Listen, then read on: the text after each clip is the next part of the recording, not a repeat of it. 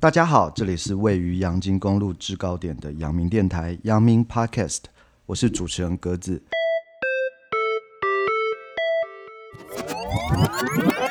阳明 Podcast。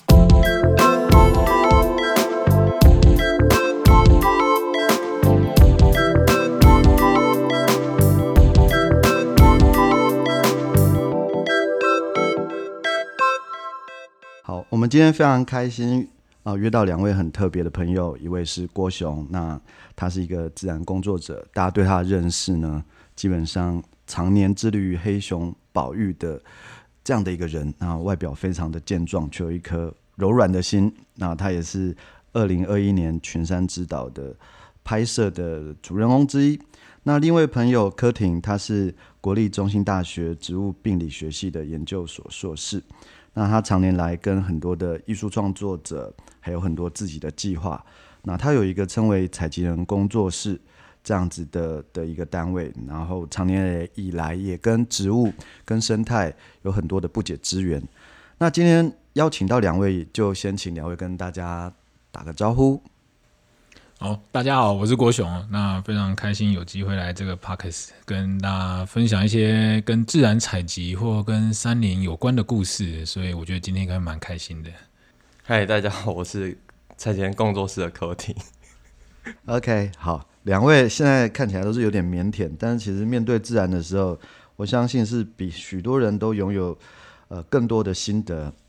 那今天。这个题目比较有趣，是在讲说一座山林博物馆这样子的议题。那很多人对于博物馆这样子的印象，可能就会停留在都市里呀、啊，或是我们对于都会型的这种公共的博物馆拥有这样子的想象。但如果我们把山林形容成一座博物馆的话，我相信其实是有很多重新看待眼前事物的方式。那很多的。工作者或自然工作者，或者是田野采集者，其实面对自然的第一步，就是我们会说要做所谓的田野了。那两位对田野，我相信都有呃自己很多不同的经验。那我们可不可以先请郭雄来跟我们分享一下，在你过往的工作中，或对你而言，所谓田野采集是一个什么样的状态？哇，这个真的可以聊不完嘞！因为其实我跟柯婷很像，就是我们早期我开始认识大自然是从植物开始。那时候我运气很好，我跟着一群就是学长姐，他们就是会带着我们入山去做采集调查的工作。那其实在这个过过程之中，其实我一次一次的上山，一次一次的去认识这些植物以及森林里面的动物的时候，其实你就会发现到原来。你必须要亲身经历这这样子的过程，你才会累积出很多经验。那这些经验其实对我今天来讲，十几年前的采集的每一次的。故事或过程其实都是我的养分，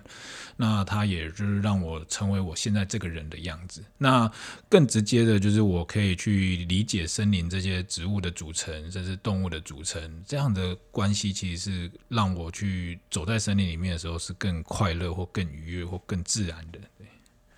嗯，客厅，采集对我来说就嗯，其实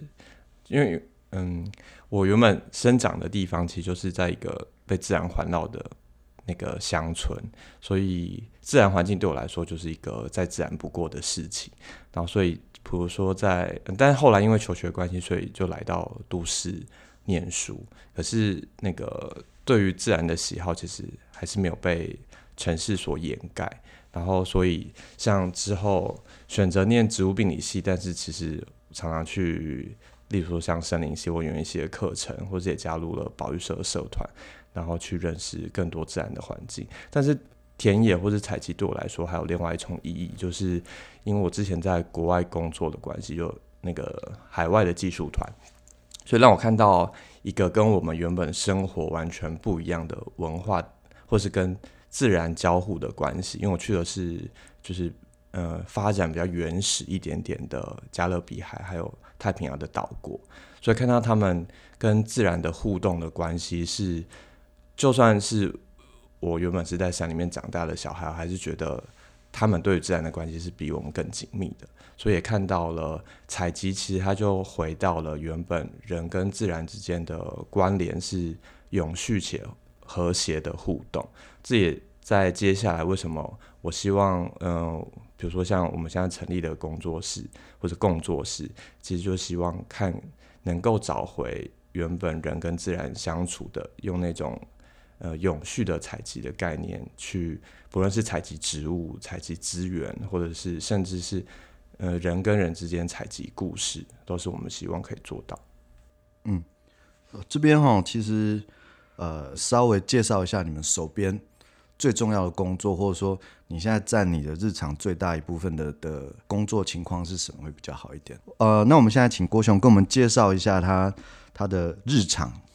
我的日常哦，我的日常其实也是充满着很多采集的故事啊。我现在在做蛮多跟原住民有关的议题，尤其是狩猎议题。因为其实我们都知道，狩猎在这几年其实无论是正反两方面的攻防，其实有很大的冲突点。那我们其实是希望在中间找到一个折中，所以我们其实在做很多就是所谓的精致猎具的的。的测试，然后以及去减少，比如说部落的人，他们不愿意去猎捕到台湾黑熊，因为不只是禁忌，更另外一方面是因为黑熊很危险，所以我们要怎么从中去协调到他们依然可以去捕捉到他们想要的猎物，但是事实上黑熊可以得以。安全的不会被抓到，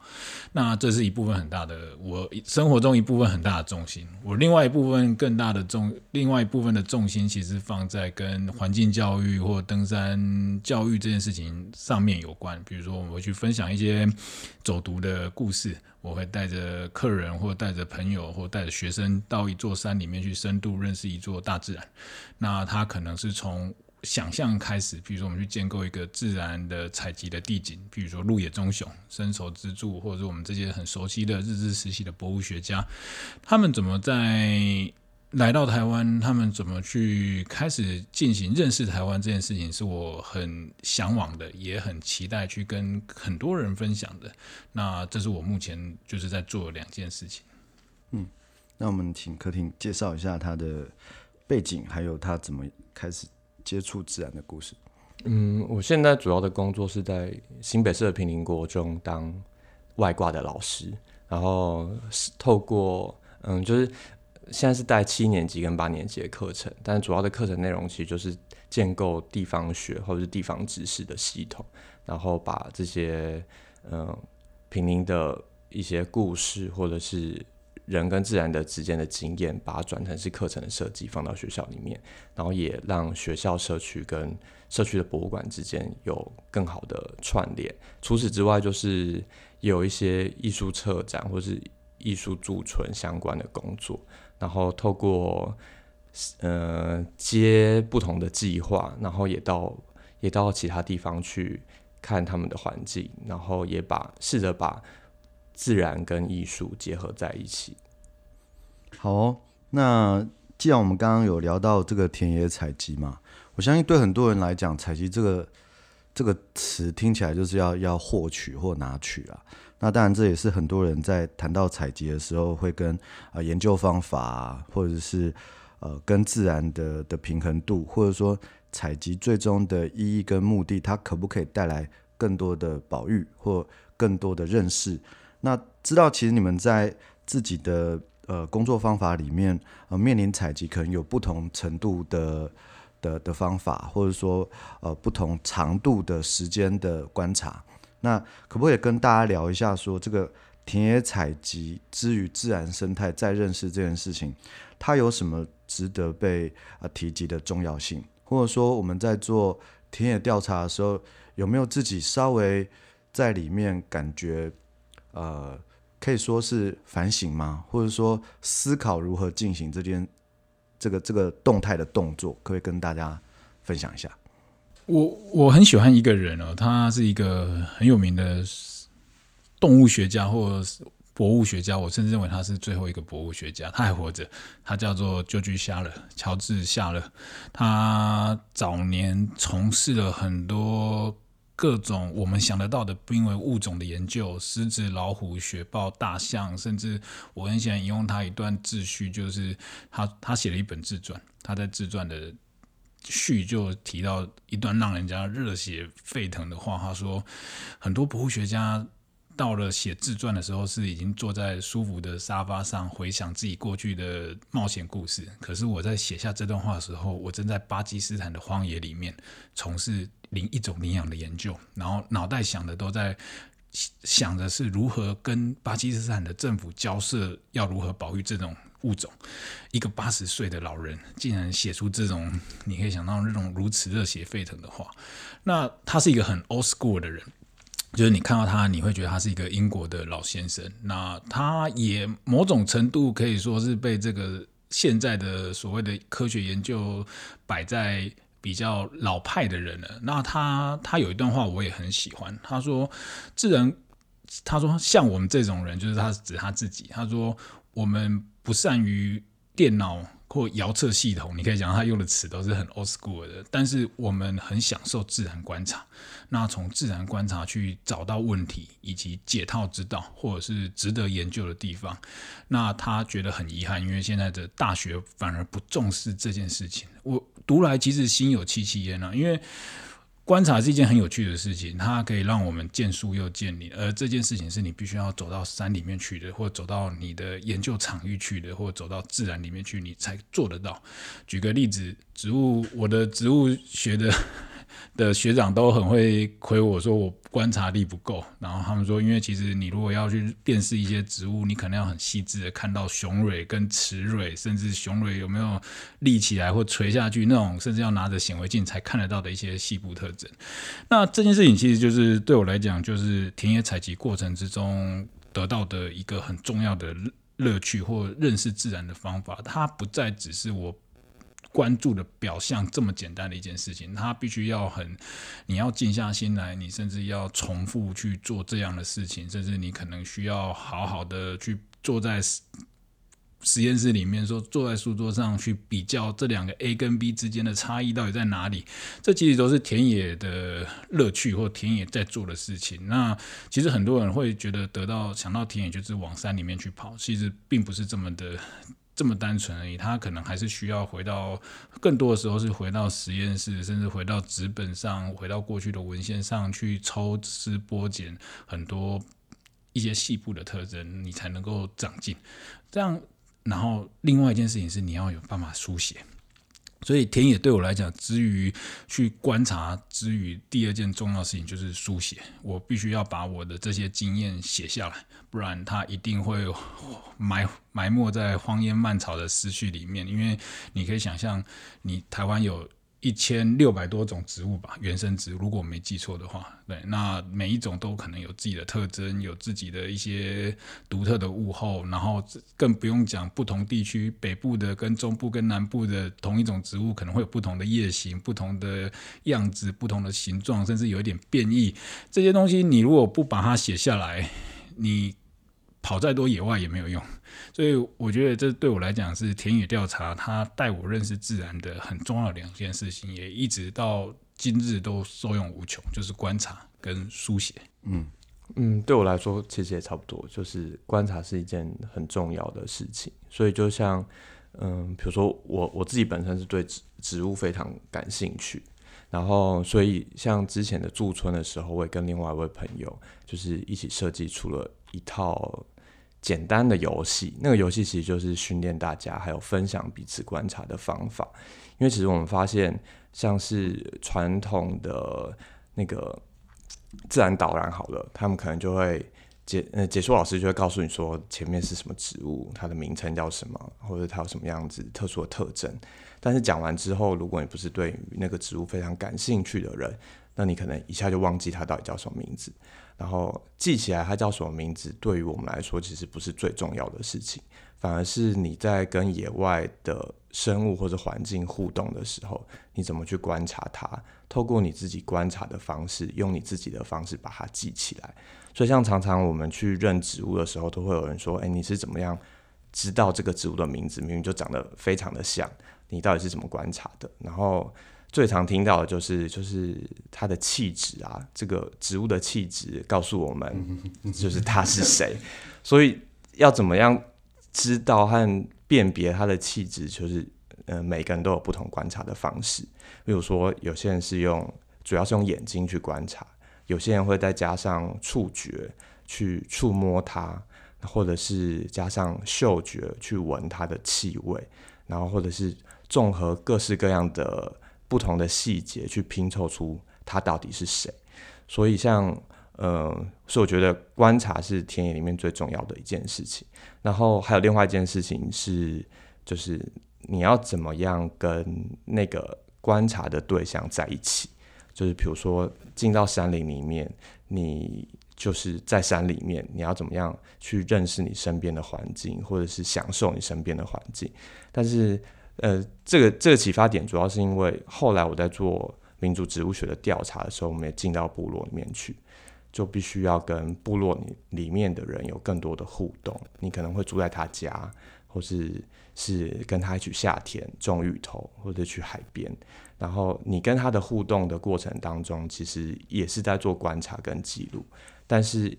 也因此有了牵绊，所以你会感同身受，或者就是你就会慢慢的成为一个你观察的对象。然后说觉得，或者是你要在事后你要怎么样跟他保持什么样子的关系，或是你们的互动，那我觉得也是后续采集一个很重要的地方。就刚听起来的这些描述，好像蛮适合用在两性关系的 建立。不知道这个田野田野调查经验这么丰富的你们，有没有实战实际的使用过这个方式来认识你的朋友？好好，没关系。这对两个人都给我一个非常腼腆的笑容哦。那那反正我们我我我相信是有一些作用的啦。这样那。我记得之前我在做做一个，呃，也是在呃描绘关于观察这这个事物的一个展览。然后那时候我很喜欢一个，我称他他为博物学家，就那个洪宝德。嗯，那我觉得他他真的是很酷，就是我看过他画的那个手稿，嗯、哇，那个地层地层的手稿，然后你很难想象说他跟我们现在大家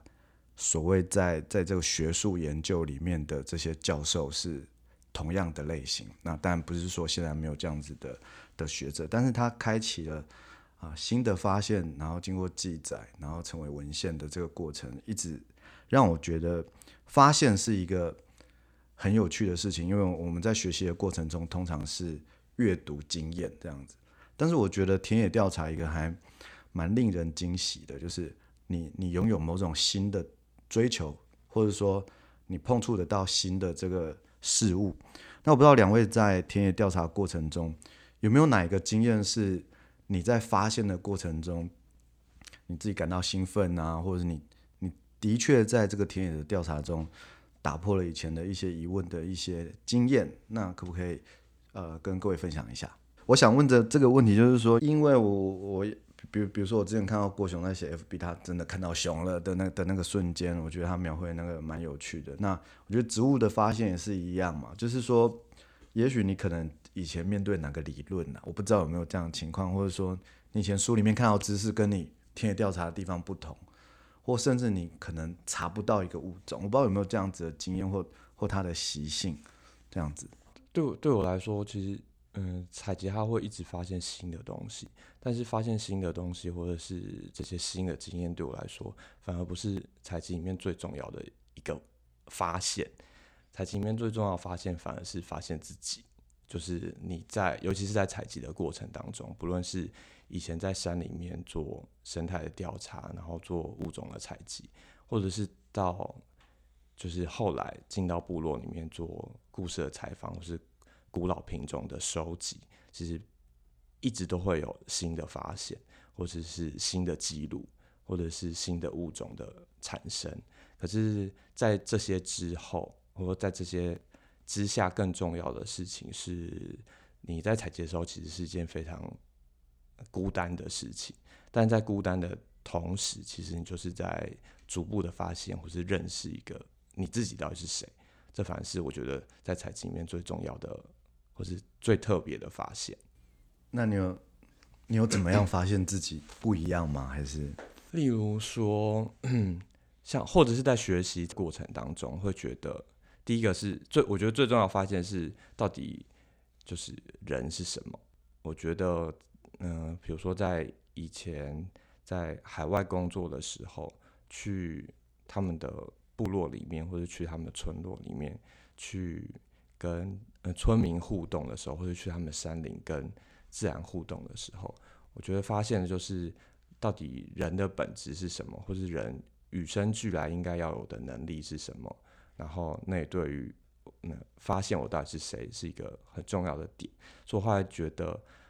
嗯，那时候回到回到台湾工作的时候，就觉得我是一个失能者。就是在海外的时候，反而觉得他们虽然看起来经济可能是弱势，开发或是物质都相对于台湾是比较落后的环境，但是他们却很知道自己是一个什么样子的人。我的意思是说，他人的能力到底极限能够到哪边？他可能需要自己种田，需要自己采集，需要自己煮食物，需要，呃，他他每一天都在为自己的生存做努力，他能够发挥他自己所有的能力。而且是靠他自己，但是回到都市之后，发现这些东西完全都可以被很多的物质或者科技取代，反而失去了人拥有自己最高能力的那个技巧。例如说，你可能吃饭就不用去外面采一颗面包果回来烤，你就直接去 Seven 买你的便当就好了。然后，反而每每一个人需要具备能力是赚钱，而不是你要怎么样为自己的生活或是生存。贡献，然后发挥你自己最大的能力。嗯，我记得之前有一次也是因为自然的关系，我们去拜访那个卡普部落，然后啊，那是在复兴乡的的一个一个部落。那那时候我们在研究原住民文化，这样，然后其中有一块就是他他带我们去看他们设置陷阱。然后那时候我大概有刚刚讲的这件事情的的一个想象，就是呃。因为我们想象他们会带很多工具，那其实他们没有，他们反而带我们去山上去看它的地形，然后周边的植物，比如说竹子的弹性，或者说哪里适合让这个野猪它可以他可以判断他哪时候会滑倒，就是其实他们会蛮他们读得懂山，我觉得就是对我而言，我那时候就会觉得说哇，的确，如果今天如果我们要讲跟自然共存的时候，我们的能力是相对非常非常薄弱，而且。知识跟小孩跟大人基本上，我说对都市人对山而言是没有没有什么年纪的区别的，因为你的知识其实是是稀薄的。对，嗯，那郭雄呢？其实可是我，您刚才分享的也是我最近在思考的一个很重要的一个。尝试回答的一个议题，就是像柯林有提到，其实我我觉得我们这群人最特别的是，我们穿梭在不同的文化、不同的场域。不同的国界、不同的人之间，哦，我们的角色转换其实有时候是很冲突的，因为我们可能会一到部落去，我们可以瞬间可以跟猎人一起上山生活，猎人的采猎人的采集或文化，那也可能瞬间回来到都市，我们在这里坐在这里录 podcast，然后过着很都市人的生活。那也许因为现在疫情没办法，不然搞不好我就在阿拉斯加、西伯利亚的荒野里面独自一个人去。做我自己的事情，那我我反而在思考，是在经过这些你要说这种穿越式的穿进田野，然后去采集到一些对我个人的养分的过程之中，那我的自然的哲学或我对自然的态度到底是什么？这其实是我这两三天。开始思考的问题，因为很多人会问我说：“诶，那你跟布农族上山，那布农族我就会解释说，哦，因为布农族他的，比如说最常解释到就是他不猎熊，因为有禁忌，有因为禁忌是搭配他的山林的环境的文化所衍生出来一些禁忌。然后我可能会跟你解释到，诶，Aldo Leopold 的环境哲，他们怎么身为一个环境哲学家，他们去怎么去做自然的论述，类似像这样的东西。那我呢？我到底有怎样的自然论述？这个其实我这几天开始在思考，因为我们这群人像柯廷一样，我们其实是经过大学的专业训练，我们知道我们知道怎么做科学的研究。那我们也可能在求学过程念了一些环境哲学的书，比如说像《湖滨散记》啊，类似像这样的书。那也也也因为工作关系，开始接触到了不同的文化、不同的人，然后他们带了我们新的山林的视野。那这些东西到底怎么要融合成我这个人去看待山林这样的一个观点，其实我我其实也还在寻找答案，就是属于我自己，而不是只是在去解释 解释说哦，因为布农族说过什么，或泰雅族的认识的泰雅族猎人曾经告诉我什么样的故事，这样这其实我在思考。那其实也回过头来，其实我们每天在山林里面都被自己几乎都被新的一天打脸了，就是刚才格子在问的一个议题，就是因为我常常会觉得，哎，我看过。某一只动物，然后它可能怎样做了什么事情，那就下一秒钟，结果发现不是，因为其实每天都在山里面，永远都有新的新的经验，一直在去让过去的经验不断的被你要说被抛弃嘛，或者是加注在过去的经验。所以其实我也很刚刚听到柯廷在聊的时候，其实我也很心有戚戚焉，就是我们在做自然体验的时候，我们花很多时间是在让我们自己，或让我们的学生，或让我们的伙伴。去用自己的话语去描述大自然，像我以前最爱分享的一个例子，是我在镇西堡认识一个泰雅族的猎人一诺哦，他真的是超厉害。他他自己自创了，这是当然我们觉得这是一个玩笑话。他说他听树的声音就知道这个是什么树，所以他会走到那边树，扣扣扣，哦，这个是霞霞叶栗，扣扣扣，那个是绅士栗，然后再扣扣扣，台湾苹果，你想。对我们来讲，你会信吗？我打死都不信嘛。但是他就是，可是他很准哦，他并没有，他并没有这样子，有这样子比较戏剧性的做法，让他的答案是错误的。那他给了我一个很哲学的话，他说啊，这个就是我以前小时候长从小到大的生长大的环境啊，所以这里每一棵树我都认识。所以也许当我们还在那边辨识说，哦，这个叶子是对生互生，这个树形是长怎样的时候，他其实已经立刻知道说你是谁了，或这棵树是谁了。那。那这样的这样对我来讲，其实就是一个我我不像科学式的训练出来的的的自然观察的故事。那它它一样准确，因为它可以很巧妙跟我们结合在一起，而且这些理论是正确的。所以我后来就很喜欢老猎人。老猎人其实讲的东西是可以验证的，这这这其实有趣的，因为我们常常会在网络上听到很多人说啊，怎么我听到猎人做了什么事情，然后怎样怎样，可是那些资讯。你你都很多人都没办法去思考说，这到底对还是错？像我自己都会常常存疑。我就以前我最常就是跟着卓西的已经去世的林远远大哥，我他给我常常被他打脸，因为他跟我讲说这个是什么什么，然后这个是譬如说最常就是有一次他跟我讲到说，他就讲他就用那个竹子做了一个竹子，然后用用放在水边吹，吹出一种很。你听起来不像是动物的声音，然后有点哀哀嚎。他跟你这是三枪受伤的声音。我那时候内心第一个想法就是你在跟我好笑，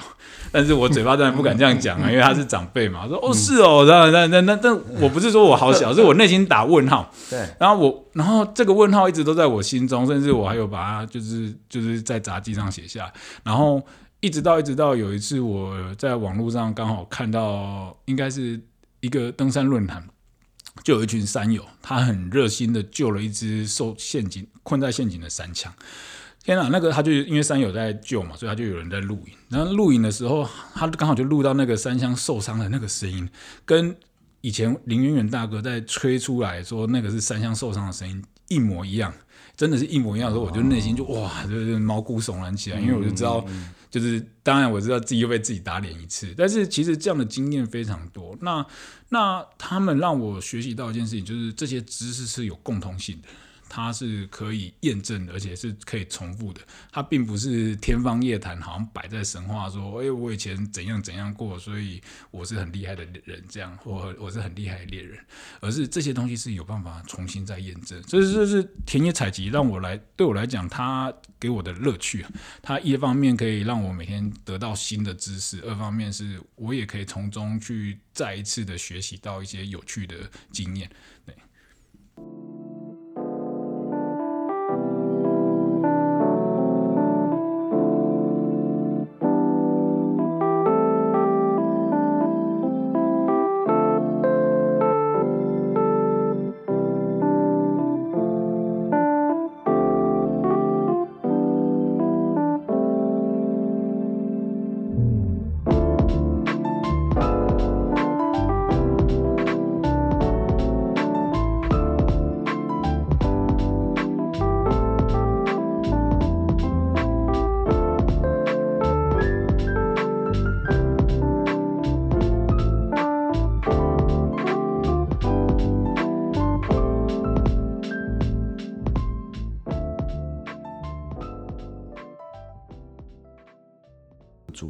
当然就是呃绕回来讲说，我们即将在这个阳明山国家公园做的一个实验山屋的的的事情了。那其实我们在在这样子 project 里面，其实我们也实际的去走访了很多阳明山现在大家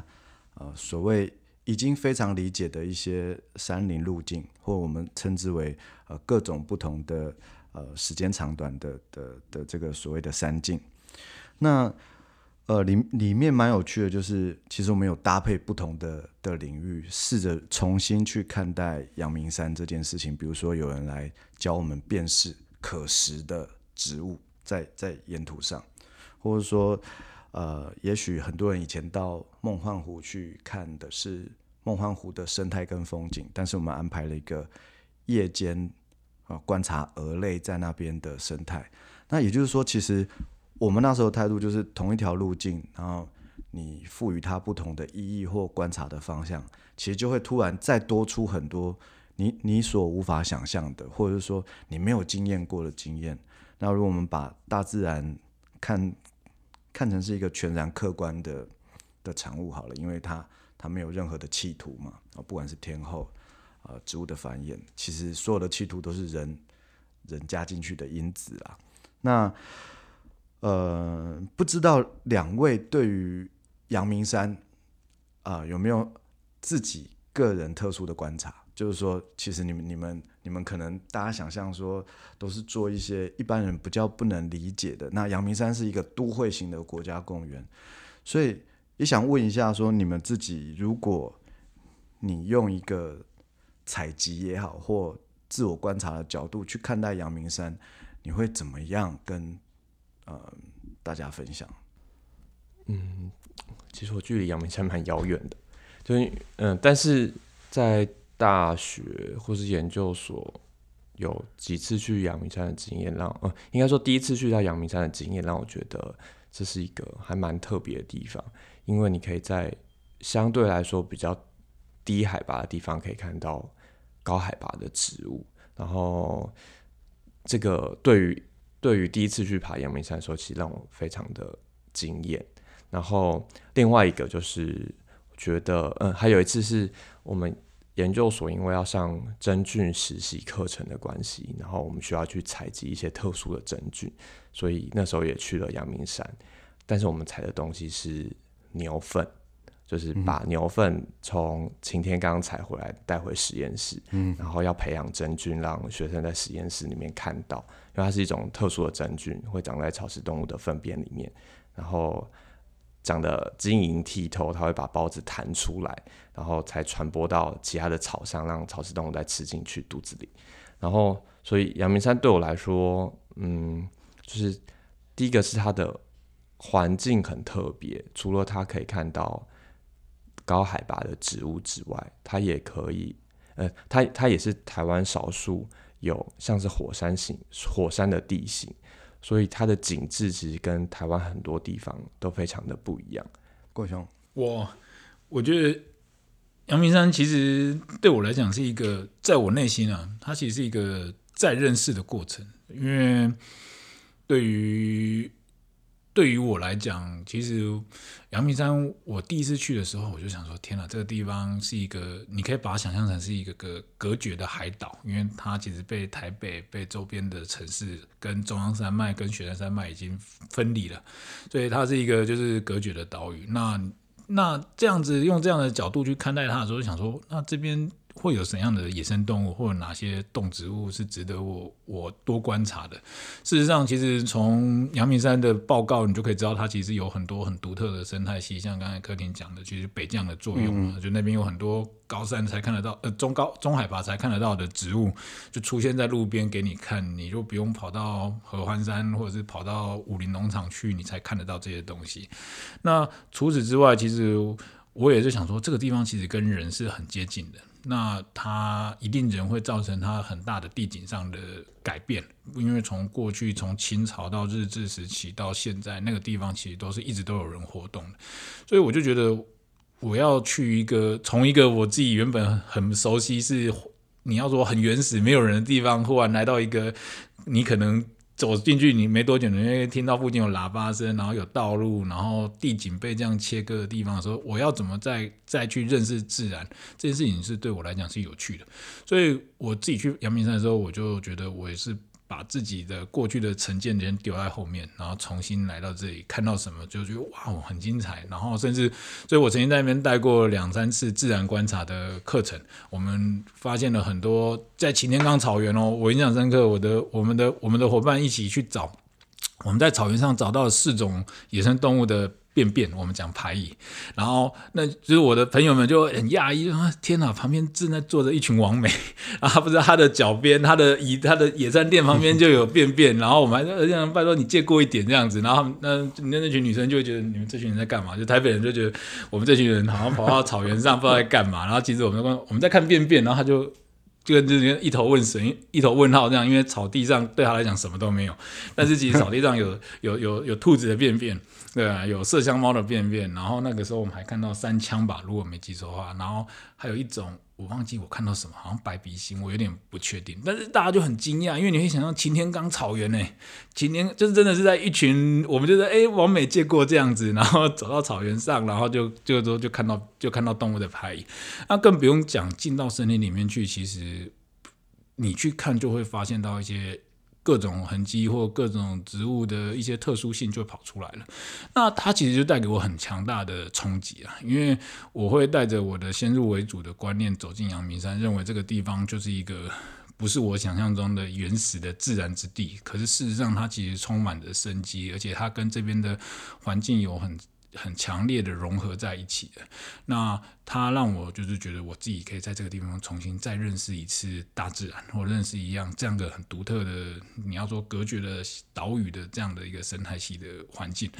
那除此之外，其实我觉得也包含了，就是它让我重新历练了自己看事物的角度，因为过去我们在观察野生动物就是熊嘛，熊很大只、大辣辣的，所以你要看到它的痕迹，其实。比较相对没那么的困难，但是阳明山不一样，阳明山多了很多小型食肉目啊，譬如说兔子啊、白鼻金鼬獾啊、麝香猫啊，甚至一些小型的哺乳动物。我你可以想象这些动物它其实不大只，它顶多了不起。大概就是十几公分高这样子，所以它制造出来的兽径绝对不会是像熊一样五六十公分、七八十公分这么高，它一定就是小小的，大概十几公分这样矮矮的，然后在那个草丛里面钻来钻去，所以就变成你如果要去观察它，你就必须要跟它用它一样的视角，你可能要爬到你膝盖这么低的地方，你才可以看得到哇，原来。草丛底下的世界是这么的缤纷，这么的多彩多姿，你才可以看到它的便便，看到它脚印，看得到它走过的兽径，这样子的状态之下，那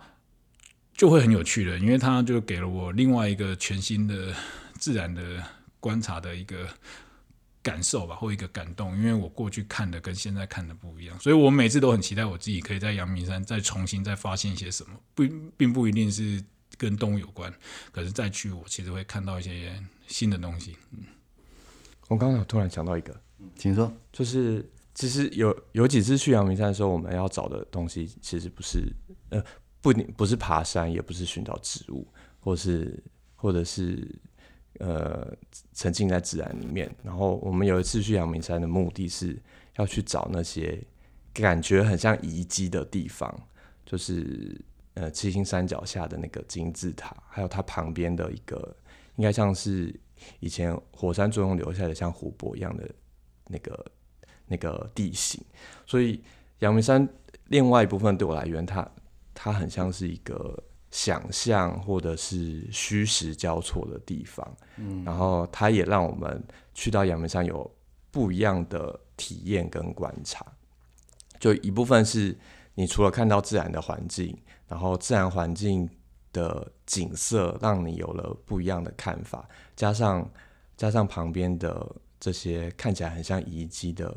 那个地址啊，或者是地形，然后会让你赋予它一些更特别的记忆或是回忆。嗯，没错，那个阳明山它其实它很多的路径其实都很多人文跟自然交错，嗯、还有历史，比如说各种的水圳啊。或者是我们所谓的古道，然后甚至有很多的碑，然后还有这个类似原民留下来的这种石器屋，其实有非常非常的东西在散落在这个呃，虽然称之为山，但是它其实跟人的环境非常非常的靠近。那也不用提说有各种各样的土鸡城啊、温泉啊，这这对我来说是有点世界奇观了、那我们最后可不可以呃，请两位，一个是、呃、比较专注在这个植物观察，那一个大家但对于动物观察是嗯、大家比较熟悉的印象。如果你们以一个嗯、呃、教战手册的概念哈，比如说现在现在我我，们一个要去观察植物，一个要去观察动物，要去阳明山，可不可以请你们稍微想象一下，如果是你带队的话，你怎么样？建议一个素人要带的装备和心情，还有什么 tips？我吗？我我其实都觉得开放的心很重要，这是第一个，因为你必须要，你必须要让你自己全然放得开，你才可以去接受新的东西进来。那这也不断在提醒我自己，所以我都会跟大家分享说，你到山上去，阳明山很常下雨。对，我 我知道台北人不怕下雨，对，然后我有一次去阳明山，我就跟他们讲说，我们再怎么样的玩泥巴，再怎么脏，其实就是这五个小时，五个小时之后你就回到你温暖舒服的家里面的。那何不就在这五六个小时之间，你放开，让自己去去在泥巴里面去寻找，在树林里面穿梭，让雨水浸湿你的衣服，这样子。那这个其实我觉得可以去阳明山。做到的事情，因为它离文明这么近，离离都市这么近，但它又可以让你享受到自然原始的那个样子，所以我觉得开放性很重要。那其实其他的登山装备，其实大概就跟如同现在在爬山的装备，我觉得不会相去太多了。那不过我倒觉得可以带一个有趣的东西，就是比例尺。观察动物的痕迹很需要比例尺，因为而且因为你拍照，你必须要有一张。清楚的照片，不论你知不知道这个是什么动物，你想就算你要拍回来问人，或者是你要自己留长纪念，比例尺很重要。对，那其实我也很常常告诫很多朋友，就是说，如果你对痕迹观察，因为我们会看到便便嘛，就是。排椅的部分，那你也千万不要用手去触摸，所以镊子可能会是一个很重要的小工具，在尤其在小朋友，因为他常常会，哎，这大便呢，拿起来，然后给你看，看完之后，你看到他把大便放掉之后，又用手去摸了一下眼睛，甚至挖了一下鼻孔，那个其实。其实是蛮危险的，蛮真的是危险，因为我们身边有这样的案例，就是就是因为手摸到大便，又不想去摸到眼睛，然后导致寄生虫跑到眼睛里面去，那那会很危险，对。所以其实它它虽然是可以让你很开放，但事实上你也必须要去注意到一些一些小事情或者小地方。我觉得这是大自然一个大自然给我们一个很大的。的教一个一个守则吧，就是那除此之外，其实我觉得像相机啊，甚至 handbook，其实你都可以带着去到山上去逛逛的时候，你可以知道，哎，我马上可以有个图鉴。对，那如果你不知道，其实我觉得就如同柯廷一开始提到的，就是尽情的把它描述下来，用你的画把把把你想要观察的现象，或你想要观察的动物，或者是你想观察的植物，在笔记本上写下来。所以林林总总讲那么多，我觉得镊子。比例尺跟一本笔记本是很重要的，对。柯廷，我觉得其实不用带任何东西，我觉得应该带水就够，因为它真的离都市非常近。要比较好接触的人的的一些交战手册啊，可能就带一个轻便的背包，里面一定要放水，然后更简单的干粮，或是你喜欢吃的东西，或者是简单更简单可以带水果上去就好。然后，但我觉得其他东西好像就没有什么必要带。你应该是要把更多东西丢掉，再去山上会比较划算一点。就是除了一些不必要的东西不用带之外，你也可以把你原本对于都市的眷恋留下来，就不用带进山里面。但是你可以带回很多东西，就是比如说你自用自己的方式观察的方法，或是这些经验，你可以带回来。然后分享给其他的人，让他们认识，其实离台北这么近的地方就有一个很原始的环境。然后，但是也因为阳明山是一个国家公园，所以我们没有办法在里面采集，是，所以你也不能带走任何东西，实体的任何东西回来。但是带回来这些东西，就是这些你的回忆、你的经验，或是你跟自然之间的感触也好，反而是比这些实体更珍贵的东西。嗯，因为我本身是。从事策展相关行行业，所以刚刚职业病的，就想说，如果大家预算比较少的话，就先参加柯廷的团，因为他只要带一颗